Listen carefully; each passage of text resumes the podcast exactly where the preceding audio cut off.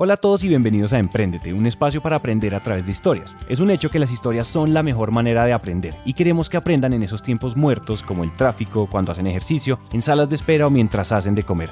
Esos tiempos ya no son perdidos, son para que aprendamos juntos. Los grandes emprendimientos no se limitan a hacer aplicaciones ni plataformas en línea que quieran ser el próximo Facebook y mucho menos se encuentran en las grandes ciudades. De recorrido por un par de lugares en Colombia llegamos a los Llanos Orientales, una zona ganadera por excelencia que está repleta de paisajes y atardeceres infinitos. En medio de tanta belleza de campo nos topamos con una voz que lleva años acumulando experiencia y que hoy no tiene nada que envidiarle a cualquier emprendimiento. Porque yo tengo escasamente el bachillerato, es decir, hay gente que me pregunta, ¿y usted qué estudios tiene? Les digo, pues escasamente el bachillerato, pero es un recorrido humano que está atrás, entonces por decir algo, les pongo un ejemplo. Este personaje se llama Melquisedec Valero, pero desde ahora lo vamos a llamar Don Melco, que es como lo llaman sus amigos. Él es cofundador de La Catira, una empresa de productos lácteos que hace el mejor queso siete cueros que ustedes van a poder probar alguna vez. Bienvenidos a un nuevo episodio. Antes de comenzar nos gustaría disculparnos por la calidad del audio. Si bien las condiciones de grabación no fueron las mejores, la historia lo vale todo. La historia de Don Melco es conmovedora y diferente a las que hemos venido compartiendo. Sin embargo, como todos nuestros personajes en Emprendete, la historia de Don Melco está llena de aprendizajes. Conozcan a este campesino oriundo de los llanos orientales de Colombia. Me crié en el campo, por estos alrededores, hacia la cordillera. Hice el bachillerato. Eh, el bachillerato, mi papá me ayudó a conseguir un puesto en ese tiempo en la Caja Agraria, hoy Banco Agrario. Duré seis años trabajando en el banco. A los seis años me aburrí porque a mí me pusieron a hacer un curso para inspector agropecuario. ¿Eso qué significaba? Que yo debía ir al campo a aconsejar los créditos y a orientar a las personas para los créditos.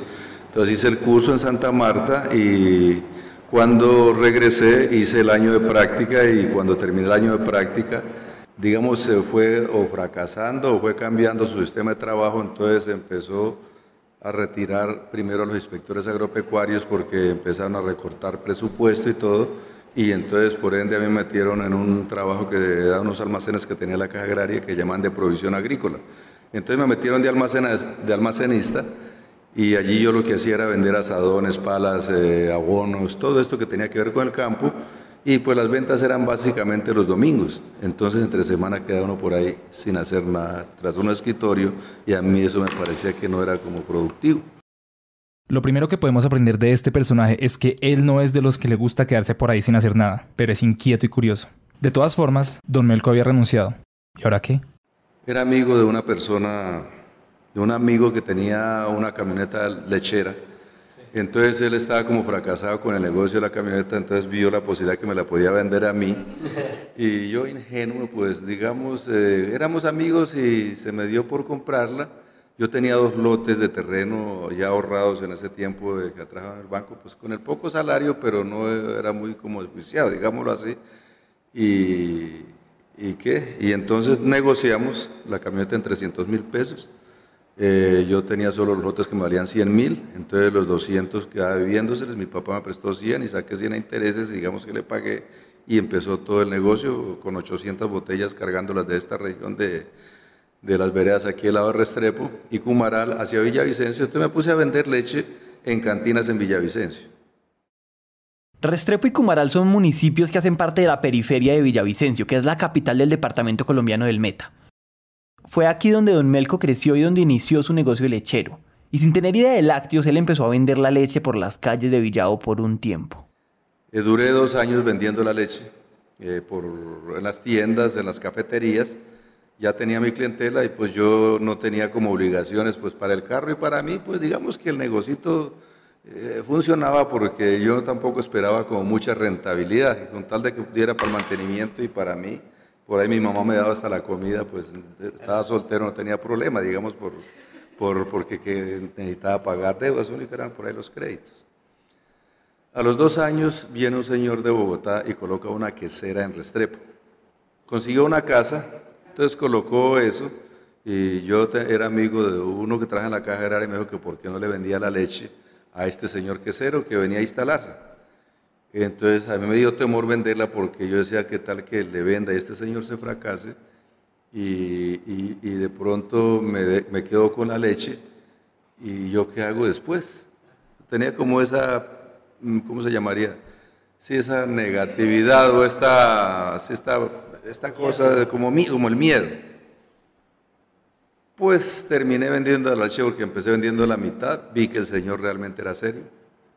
Y al poco tiempo, al mes, ya le estaba vendiendo toda la leche. Solo que a los seis meses se, quebró también, se fracasó. Vale la pena que aclaremos la importancia de las relaciones que se van construyendo. Este amigo del viejo trabajo de Don Melco fue el que lo conectó con este lechero que terminó quebrando. Igual, esta quiebra no significará nada malo para Don Melco. Cierren sus ojos, imaginen estar en el año 1981 y escuchen lo que pasó. Y empezó a decir, señor Valero, me toca cerrar esto porque este muchacho no me respondió, yo quería que viniera aquí lo que trabajara y el muchacho no dio con esto, entonces tengo problema que no va a continuar con eso. Ese muchacho era el hijo del dueño, que a los 20 años, según Don Melco, era un poco loco y empezó a gastar la plata en cerveza y fiesta y sencillamente quebró la empresa. Yo le digo, don Vicente, pero Acuérdese que yo le dije que me daba miedo venderle toda la leche. sí, pero ¿qué hacemos? Es más, si quiere le vendo la quesera. Y entonces yo decía, todavía estaba pagando algo del carro y, ¿cómo hago para comprarle?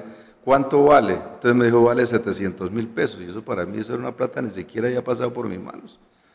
Y pues 700 mil pesos, hagamos un inventario de lo que usted me vendería para mirar, porque yo eso no, ¿cómo voy a comprar en 700 mil? Entonces me puse a sumarle realmente qué podía costar eso y eso no valía más de 300 mil pesos, digamos, lo que era en físico, las cosas. Y Goodwill usted no me puede cobrar porque si se quebró, usted no me va a cobrar ninguna... Yo sabía que el queso sí se vendía ahí, pero pues si se había quebrado, pues no, eh, no me podía cobrar eso. Dijo, está bien, le dejo en eso, pero le pago en cuotas mensuales de 50 mil, porque ¿de dónde le voy a dar yo plata si yo simplemente estoy cargando la leche? Pues, ¿cómo estaría tan mal el hombre que me dejó en eso? Al parecer, el olfato para los negocios de Don Melco se ha ido afinando con el tiempo. De esta compra podemos aprender la buena negociación que Don Melco ganó. Pero ojo, él conocía muy bien el motivo de quiebra de la empresa quesera y los intereses que el dueño tenía al venderla. Estaba muy bien informado y sabía cómo sacar el mejor provecho tanto para él como para el dueño. El único problema es que don Melco no tenía ni idea de producir queso. Compré la fábrica, entonces compré la nómina y empezaron los problemas, porque resulta que empezamos a hacer el trabajo, yo de eso de queso no sabía, entonces los técnicos, entre comillas, había que traerlos de la dorada, que era donde ese queso había empezado a desarrollarse. Entonces ese queso que era el del quesillo huilense, eh, eh, lo, industrializaron en la dorada, y entonces el señor dijo, no, ahí le dejo el técnico y le dejo todo. Y entonces el técnico empezó a inflarse porque él, yo soy el que sea aquí, pero más ignorante que yo, igual de ignorantes, porque él sabía hacer el quesito de, que hacía la señora en el campo, y esa era toda la tecnología. Y aquí como el clima era variable, entonces el clima el queso a veces salía mal, masudo, duro, de todo había y se le revolvió la inconsciencia, o no lavaban los moldes, o no hacían bien el aseo. Entonces estamos como mal en calidad. Y es que producir lácteos tiene que cumplir con todo estándar de calidad. Pero Don Melco, como buen emprendedor, va aprendiendo estrellándose contra las paredes y acumulando experiencia. Sin embargo, la ayuda llegó como los tres reyes magos. Solo que eran cinco y eran enviados del gobierno. Cuando un buen día llegaron cinco doctores a la casa, ya vivíamos con mi señora, estamos en la casa tomando un tinto con estos cinco doctores, usted es don Melquisés, señor, usted es el señor de la quesera, sí señor, que se le ofrece. Dijo, no, es que somos de un programa que tiene el Estado que se llama Desarrollo Rural Integrado, que se integran todas las entidades para ayudar a la pequeña empresa del campo, y ustedes son unos productores que tienen que ver con el campo, pero queremos ver qué problemas tienen. Le dije, problemas, estoy a punto de cerrar eso. ¿Y cómo así que lo va a cerrar? Sí. ¿Y por qué? Dijo, porque el queso se me está dañando todo y, ya no me lo compra. ¿Tiene problemas de calidad? Sí, señor. Aquí está el señor del Sena. Mire, Carlos, usted me hace un favor y acompaña a este señor para que arregle la calidad del queso. Ah, y ve como tan bueno. Yo decía, vea que vienen a ayudarme. ¿Tiene algún otro problema? Pues sí, ¿cuál? Eh, mercadeo. ¿Y por qué mercadeo? Porque es que a veces uno a Bogotá, muchas veces llega uno y el queso qué delicia de queso es el mejor del mundo, pero cuando hay harto, su queso es una porquería, no me traiga ese queso, porque está malo, pero muchas veces por el mercadeo, porque a veces hay los productos del campo tienen ese problema, que por épocas hay sobreoferta y después no hay nada, son dos extremos. Ah, no, porque este es el señor del DRI, él tiene la oficina allá en el edificio de, no sé qué me dijo, pero un edificio, ahí está el teléfono y cuando usted tenga el problema lo llama y él lo acompaña para ubicar su queso en las plazas y en las tiendas y entonces él tiene dónde colocar. Ve, muy bueno, gracias. ¿Algún otro problema? Le dije, pues sí. ¿Cuál? Pues plata, porque tengo el lotecito ahí y, y yo tengo ahí las tejas y tengo los bloques y tengo todo y, quiero hacer la fábrica ahí porque ya no estamos, estamos mal, necesita plata, ahí está el señor de Financiaco, porque es una entidad financiera, y miren a ver si puede, este puede hipotecar y mire cómo lo puede pagar a tres años, a cuatro años, a cinco años, mire cómo puede. Y pues sí, me prestaron millón trescientos, digámoslo así, y con eso logramos arrancar aquí, todo en base a deudas, a arrancar la fábrica, y entonces logramos pasarnos para acá.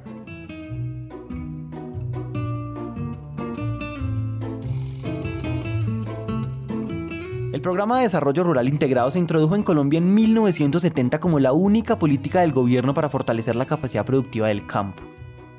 Y con el tiempo fue cogiendo tanta fuerza que en la década de los 80 se enviaba especialistas de varios sectores a visitar productores rurales a ver en qué podían ayudar. Señores, al parecer de eso tan buenos sí dan tanto.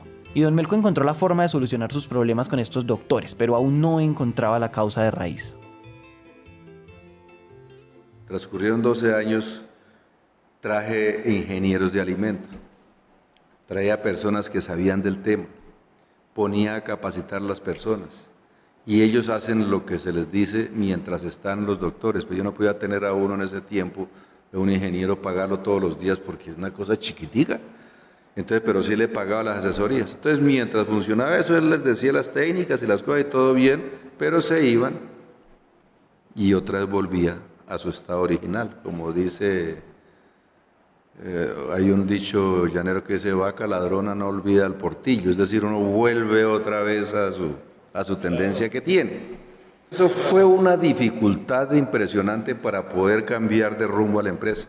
Primero por la inconsciencia que yo tenía como sujeto, como dueño de la empresa o como gerente, como quiera llamar los títulos que le den, pero que le toca cargar no hay con todo porque ¿qué más hace? Si escucharon bien, vaca ladrona no olvida portillo. Este dicho popular se usa para explicar que uno puede explicar el comportamiento futuro de alguien por cómo se ha comportado siempre. Y los empleados de planta de Don Melco no trabajaban a menos que los doctores estuvieran con los ojos encima de ellos. Probablemente esto iba a seguir así, a menos que Don Melco hiciera algo. Más o menos a los 12 años hubo un, un, un cambio en mí, y, pero fue alguien que me rescató de fuera. ¿Quién creen que haya sido? A lo mejor piensen que vino otro de los doctores a ayudarlo. Pero si los doctores eran como los reyes magos, a Don Melco estaba a punto de aparecérsele el mismísimo Mesías. Él empezó a educarnos y empezó a decirnos que el ser humano tiene unas exigencias en la estructura de su corazón. Es decir, que viene dotado con, la naturaleza de esto. Es decir, a mí mi mamá me pare con esas exigencias de felicidad, de justicia, de amor, de paz, de belleza, de bien. Él decía también, mucha observación y poco razonamiento conducen a la verdad. Y mucho razonamiento y poca observación conducen al error. Son frases que son... Por eso hoy estamos en la época del razonamiento. Y hablamos y hablamos y hablamos y todo esto y no observamos. Y por eso andamos también en un zaperoco eh, loco porque nos lo pasamos discutiendo de cosas, todo racional. Digamos que esto nos lo iba enseñando a la par. Entonces eran como tres años que nos iban educando eh, no solo en estas cosas, en otras cosas más profundas.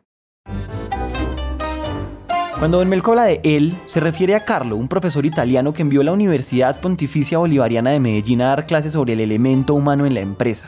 El profesor Carlo, y es nada más Carlo porque Don Melco no recuerda su apellido, le enseña a Don Melco la importancia de tener un sentido humano dentro de la empresa. A pesar de todas esas enseñanzas, Don Melco aún no encontraba la raíz de sus problemas, que lo venían acompañando por unos buenos años. Un buen día diste, Señor, Melco, quiero conocer tu empresa, quiero entrar a tu empresa. Entonces seguro vio algo bonito en la fábrica o alguna cosa, le llamó la atención. Entonces le dije, claro, don Carlos, entre. Entonces él entró y miraba, miraba todo, miraba a los trabajadores, miraba los tanques. Y él salía, no, ni siquiera una sonrisa, ni, ni me dijo nada. vámonos para la casa, vamos. Segunda vez, otra vez como a los seis meses venía, déjame ver tu empresa. Uy, dije, seguro le pareció muy bonito que, que otra vez entrar allá. Pero algo a mí adentro me decía que no era así. Tercera vez, lo mismo. Cuarta vez, quiero entrar a tu empresa. Ya lo miré cada vez con un rostro doloroso, dolido, triste. Eh, parecía que el trabajo que él había hecho de educar a lo humano se veía que era una derrota para él. Que era una derrota. ¿Por qué? Porque él me decía siempre, la belleza es algo que viene a la naturaleza del corazón y que frente a la belleza nos... Y él entraba a la fábrica y todo feo. ¿Se entiende? Todo feo. Que los productos también mal hechos. Entonces, eh, entonces él, por eso salía triste. Entonces cuando sale él, que salía triste, él no me decía nada. Él tenía, era como una petición profunda que tenía, no qué le pasaba. Entonces eh, yo fue el mismo que le empecé a, dar la respuesta don Carlos. Yo creo que el problema que tenemos en esta empresa es un problema de capacitación. Entonces iba a conseguir al SENA para capacitar al personal, que fue como lo del origen cuando me ofrecieron eso. Me dijo no. El problema que hay aquí no es un problema de capacitación. dije, no, don Carlos, y entonces, digo, aquí lo que hay es un problema de espíritu.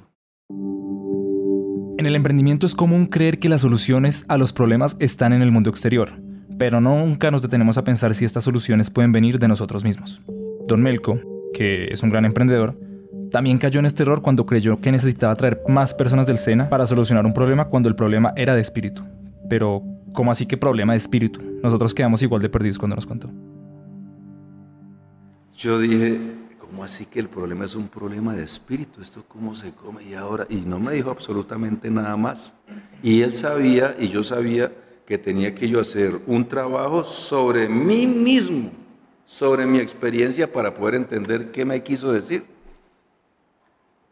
Y yo decía, a la próxima vez que venga tengo que tener alguna respuesta porque si es sobre mi experiencia tengo que decirle, ah, tal vez lo que es esto. Entonces yo decía, pero ¿cómo? Entonces me acordé, mucha observación y poco razonamiento conducen la verdad. Entonces un buen día estaba sentado ahí en una mesa y había una basura tirada. Estaba tirada en el piso, entonces yo empecé como a tomar conciencia si esa basura está tirada. Ya empecé a decir, creo que esa basura está mal puesta ahí.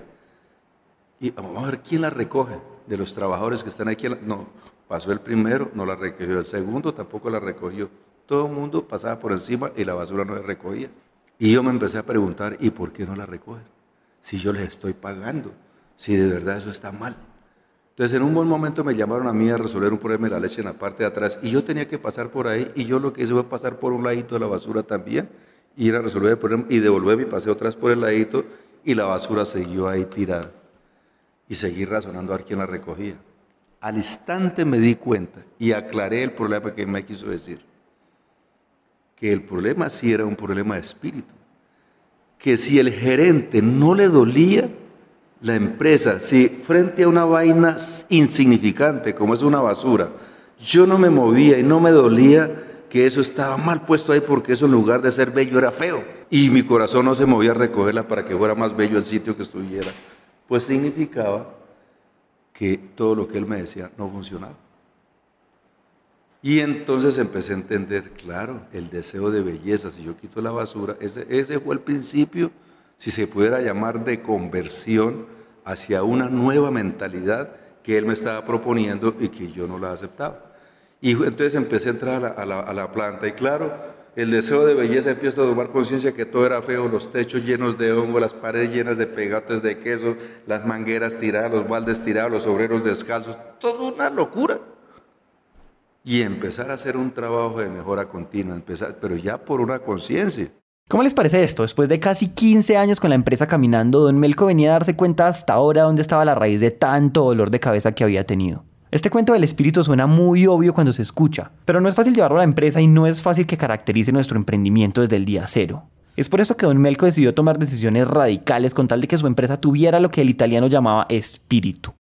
Cuando arrancó ese proceso de cambio, me doy cuenta que el queso estaba saliendo malo y malo y malo y malo. Y, y Marcos, que era el que me acompañaba, en la parte contable, ella hace su contabilidad. Entonces un día le digo, Marquitos, a mí la contabilidad no me sirve para nada. Señor Valero, Lucas Pasioli inventó la partida doble. Eh, Bavaria tiene contabilidad, Postobón tiene contabilidad. eh, ¿cómo, señor Valero, cómo así? Sí, yo sé que me toca pasar la carta de renuncia porque veo que a usted la contabilidad no sirve, me toca, pero yo eso sí quiero saberlo antes porque es que a usted no le sirve la contabilidad. Porque ¿cómo así que la contabilidad no sirve? No me sirve, a mí no me sirve, por lo menos. Entonces, como no valieron argumentos que él me daba, entonces me dijo, señor Valero, ¿por qué no le sirve la contabilidad? Le digo, por una sencilla razón. Dentro de un mes, en esas tortas y esos ponqués y esas proyecciones que tiene el computador, en un mes usted va a decirme, señor Valero, eh, hemos llegado al punto que nos hemos quebrado. Yo lo sé desde ya porque tengo todo el queso dañado ahí. Si mañana no lo vendo, pues ya estoy quebrado, ya estamos quebrados porque queso está malo, entonces ¿para qué me sirve la contabilidad? Yo prefiero que no dé basto a vender, que no que todo el mundo me diga, señor Valero, más queso, yo quiero más queso, más queso, así no tenga contabilidad, pero le hago un cálculo ahí eh, colombiano y digo, aquí me da para los gastos y esto y con esto, y entonces yo no doy basto a vender el queso y meto la plata en los bolsillos, en un colchón o como sea, pero que no doy basto a vender mi queso. Entonces dice él, sí, ¿eso qué tiene que ver conmigo? Digo, que se meta a hacer quesos. ¿Yo hacer quesos? Sí, señor, usted. Yo le doy razón de la contabilidad de todo eso, pero yo de que eso no sea absolutamente nada. Yo voy a dañar la leche. Digo, llevamos 12 años dañándola. Yo creo que un mes bregando a hacer algo, yo creo que eso ni se nota. Dice, pues que yo de que eso no sé nada. Le digo, pero ¿sabe por qué se lo digo a usted? Porque aquí tal vez en esta empresa el único que lee es usted, el único que coge un libro. Yo no tengo esa virtud.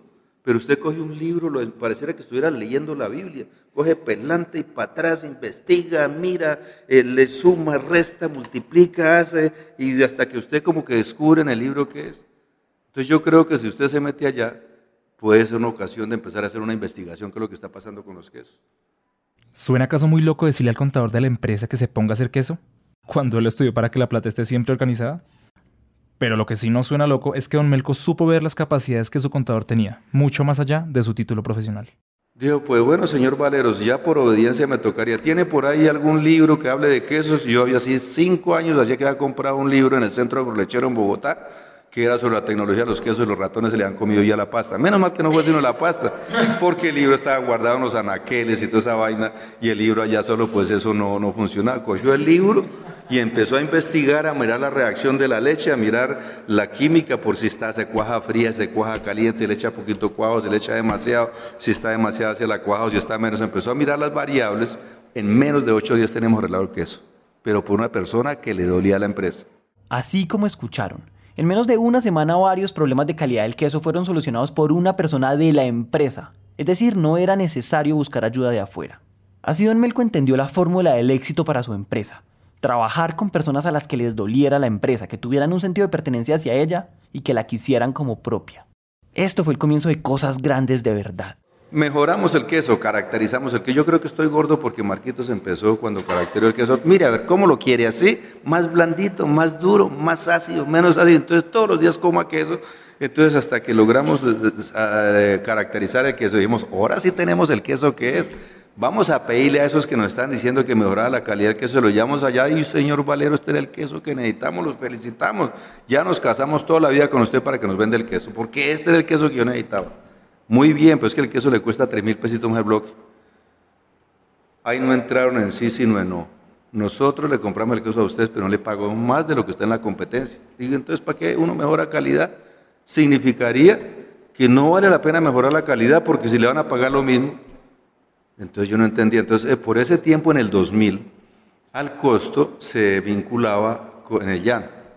Y Jenny Montaña, que era una que manejaba la cafetería, en ese tiempo trabajaba con Alcosto, entonces él manejar toda la cafetería, ella le gustaba ayudarle a las empresas, a las empresas llaneras, entonces a las del llano. Entonces, em, entonces dijo, no, aquí tenemos que meter el plátano del llano, tenemos que meter todo lo que mire el llano, yo quiero meter ahí. Sí, hizo una buena labor.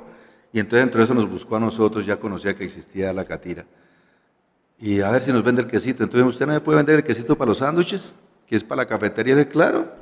Entonces le vendimos el queso a nosotros orgullosos, dijimos, ya nos compran al costo ahí en los sándwiches y todo eso, pero era para la cafetería. Un buen día el gerente al costo se pasó por ahí y vio que Jenny estaba sacando el queso para echárselo a, los sándwiches. Los empleados estaban haciendo sándwiches con eso. Me hace un favor, deme un pedacito de quesos de esos que usted está teniendo ahí, que es que yo soy muy galgo y me gusta el queso, quiero probarlo. Entonces le pasaron un pedazo de queso de eso el gerente se comió el queso al ratico dice, oiga Jenny, hágame un favor, ¿dónde hacen este queso? Digo, pues lo hace un señor en, Cumaral, un queso que llama la catira. Entonces le compramos ahí 30 libritas para hacer los sándwiches en la semana. Me hace un favor, me, me lo llama inmediatamente que se venga ya. Lo necesito urgentemente esta misma tarde. Y Jenny desespera, don Melquisedec, ¿dónde estaré? Pues estoy comprando unos tornillos para Cumaral. Digo, hágame un favor, se viene inmediatamente que el gerente al costo lo necesita urgentemente, que se venga de una vez. Yo lo primero que dije fue, alguien se intoxicó. La calidad de los quesos mejoró radicalmente y ya la vaina pintaba mucho mejor. Tanto que había una oportunidad tan grande que el incrédulo de Melco no lo podía creer. Y nosotros nos fuimos llenos de miedo con Marquitos allá. Y estaba el señor gerente sentado allá. Usted es don Melquisedec, sí señor. Usted es el que hace el queso ese por en Cumaral, sí señor. ¿Pasó algo? Dijo, pues sí señor, que pasó algo. Dije, ¿qué sería? Dijo, no, que su queso me gustó. ¡Qué delicia de queso! Mejor dicho, nos volvimos, eso se nos vino el alma al cuerpo. Pero es que necesitamos que usted nos venda el quesito para el almacén. Todavía no podemos venderlo. ¿Por qué? Porque no tenemos empacador al vacío.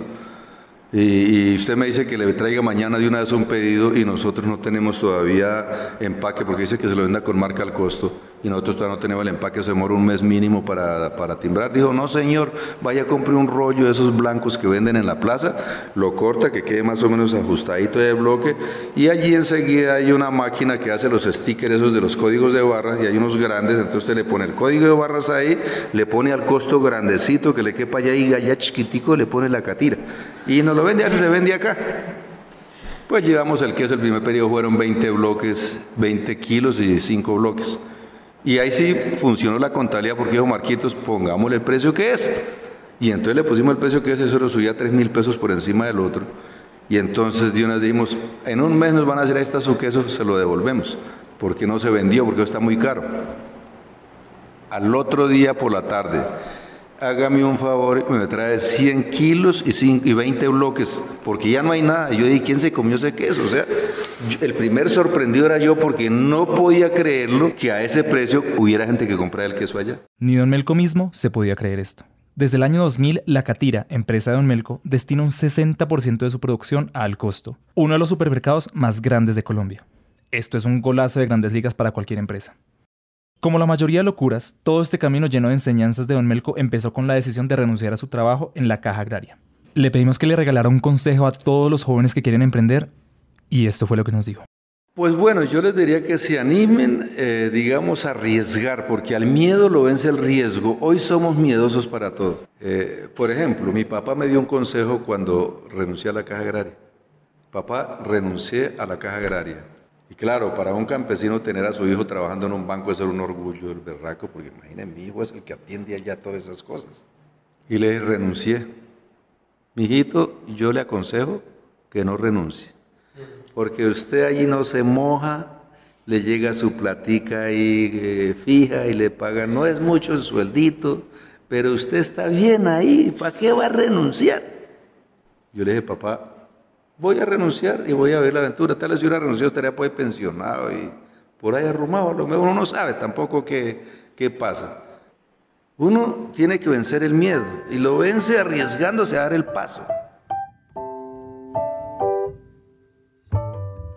Don Melco ha sido constante durante todos estos años y ha visto cómo la Catira se ha transformado en la empresa que es hoy. Él le da la bienvenida a los problemas y los ve como oportunidades para hacer una empresa cada vez mejor. Hoy, la Catira no solo es una empresa rentable y posicionada, también se ha convertido en la fuente de ingreso de más de 120 familias de la región, entre trabajadores y campesinos productores de leche. Este hombre ha construido un sueño con humildad y dedicación. Recuerden, su fábrica está ubicada en la vía Restrepo Meta en Colombia. Por si un día pasan por ahí, denle un saludo de nuestra parte. Hasta aquí llega el episodio de hoy. Chao.